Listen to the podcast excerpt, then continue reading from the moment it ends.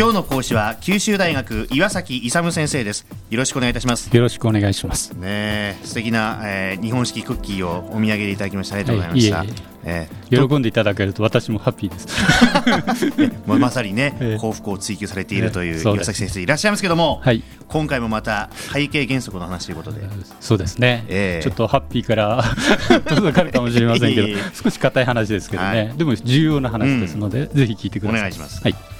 えーと、今日やる内容というのはですね前回やりましたようにあの会計の理論構造ですねは4つのあの階層からピラミッドがなっているで前回はですねその一番底辺にあります会計構準ということで、まあ、会計が成り立つための基本的な前提とか過程についてお話したんですけどそれを前提としましてあの一般原則会計原則というのがあるんですよね。でその会計原則というのは、まあ、一般に認められたあの会計の原則ということで、まあ、理論的なものなんですけども、まあ、それについて今回やっていくと。でそれに乗っかってですね会計基準、まあ、要するに具体的なあの処理の基準ですね、その上に会計手続きというのが乗っかってて、いや4つのピラミッドになってるんです、はい、まあ、その、まあ、下から2番目の会計原則というところについてお話したいと思います。はい、えっと、それでですねまず、まあ、会計あの原則をもあのお話しするわけなんですけども、やっぱり会計っていうのは一定の目的があるんですけど、はい、どのような目的だと思いますかね？会計の目的、ええ、ちょっと。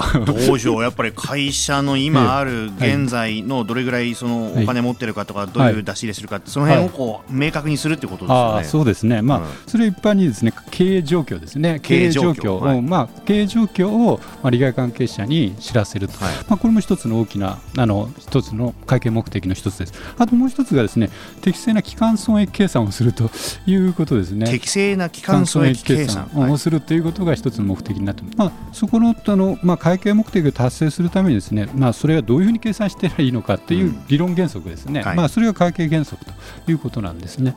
えー、それで、まあ、そういうふうにして、まあ、あの適正な期間損益計算等をするわけ、あるいはですねあの経営状況をあの報告するわけなんですけど、それについてやっぱり財務指標って信頼性が必要ですよね、はい、信頼性がなければもう本当に大変なものですよね。よね。だから信頼性を確保するためにですね、まあ、普通、まあ、要するに財務指標を作るときに、まあ、一応理論原則が必要だっていう意味で一つあの会計原則が必要だと。であともう一つですねやっぱり自分が作ったのは信用できないでしょ？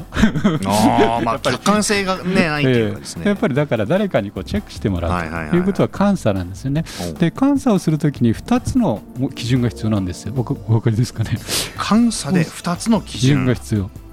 ちょっと考えたことないかもしれませんけど、チェックするのにですね、はい、2つの基準、もうもう1つはあのチェックの対象がですね財務諸表なんですよ、だから財務諸表がどういうふうに作られているかということをチェックあのがの基準が必要なんです、ね、はいはい、それがあの会計原則なんですよ、ね。だからこういう基準で財務諸表が作られてますよと、まあ、基準というか原則でですね、はい、まあ、そのために一つのあの原則として会計原則が必要、これまあ要するに財務諸表を作るため。もう一つに必要なのは監査をするためのあの原則とは基準です監査基準。あるいは監査原則というのが必要なんです、まあ、それが必要だと、まあ、それを前提としてですねあの会計が、まあ、適正にあの財務諸表によってですねあの信頼できる情報を提供しているということになっていると思うんですね、まあ、そういう意味でですねあの会計原則というのは重要になってくるということですね。でそれでそれを日本の場合は何が規定しているかということなんですけれども、まあ、企業会計原則と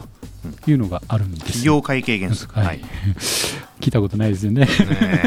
初めて伺いました。これも専門の領域なんですけど、まあ、一番ですね会計を勉強するとき一番初めに出てくる原則教科書のところのやっぱりイントロ部分で出てくるものなんですけどね、えー、それでそのあの全文からですねその性格っていうのは3つあると言われているんですよ。はいでどういう性格を持っているのかというとですね一つが会計処理の指針。と先ほどもお話ししましたように、まあ、会計処理をする場合のあのガイドラインとなるという性格を持っているということなんですけどもちょっと あの難しい文章でいきますとあの企業会計の実務の中に慣習として発達したものの中から、まあ、実務で慣習としていろいろなものがありますよね、うん、その中から一般に公正妥当と認められているものをですねあの機能を予約したもの、はい、だからあの企業がですね法令等例えば会社法とか税法等にあの強制されなくてもですね全ての企業はその会計処理を行う上であの遵守しなくちゃいけない従わなくちゃいけないと。いうそういう意味であの会計処理の指針というふうに一つの性格付けがなされている。だからですね、はい、必ずしも法令によって強制されなくても、まあ、企業会計原則で規定されている内容っていうのは一般的にですね実務で行われているうちの、まあ、公正妥当な部分だから従ってくださいよと。いうふうなことが言われてるあ企業会計原則ってあくまで原則であってこれ法律っていう解釈じゃないんですよこれあ法律じゃないんですね。ということですよね、うん、そうそうそうそう。そう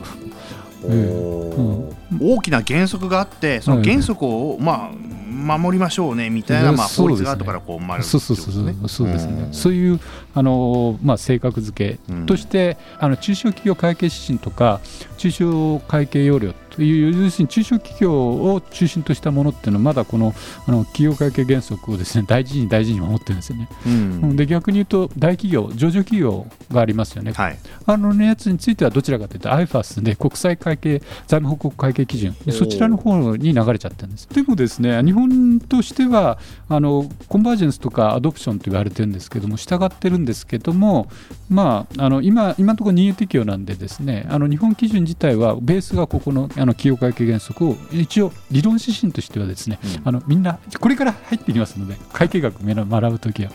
だからこれは結構皆さん知っててですね理解はしてて、まあ、重要視はしてるわけですね、うん、だからやっぱりこれは遵守していった方がいいなと。いうことはい。はい、ということで、えもうお時間になってしまいまして、また次回はこのお話のじゃ続きということで、はい、より掘っていこうということではいでね、よろしいでしょうかね。はい、はい、えー、今回は九州大学岩崎勇先生でした。ありがとうございました。ありがとうございました。